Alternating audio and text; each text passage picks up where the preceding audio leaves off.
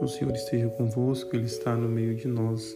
Proclamação do Evangelho de Jesus Cristo segundo João, capítulo 15, versículos 12 a 17. Naquele tempo, disse Jesus aos seus discípulos: Este é o meu mandamento: amai-vos uns aos outros, assim como eu vos amei. Ninguém tem amor maior do que aquele que dá sua vida pelos amigos. Vós sois meus amigos, se fizerdes o que eu vos mando. Já não vos chamo servos, pois o servo não sabe o que faz o seu senhor. Eu, eu vos chamo amigos, porque vos dei a conhecer tudo que ouvi de meu Pai. Não fostes vós que me escolhestes, mas fui eu que vos escolhi, e vos designei para irdes e para que produzais fruto, e o vosso fruto permaneça.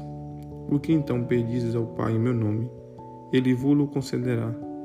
Isto é, o que vos ordeno Amai-vos uns aos outros. Palavra da salvação. Glória a vós, Senhor.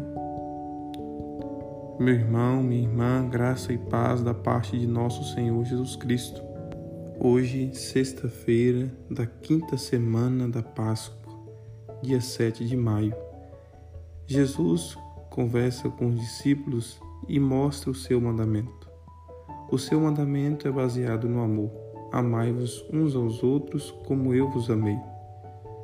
O padrão de amor para nós cristãos é Cristo, e Cristo na cruz, Ele que se doa totalmente para nos salvar, sem querer nada em troca, sem interesses mesquinhos, sem interesses humanos, Ele simplesmente se doa só para que a humanidade seja salva.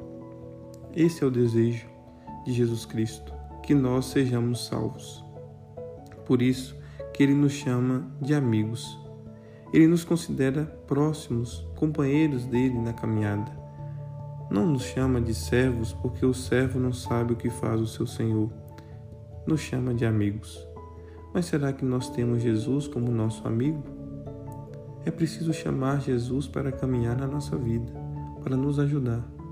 Ele deve ser o nosso melhor amigo com quem nós podemos partilhar as nossas alegrias e os nossos sofrimentos, as, os nossos potenciais, mas também os nossos limites e pedir ajuda e pedir força na caminhada.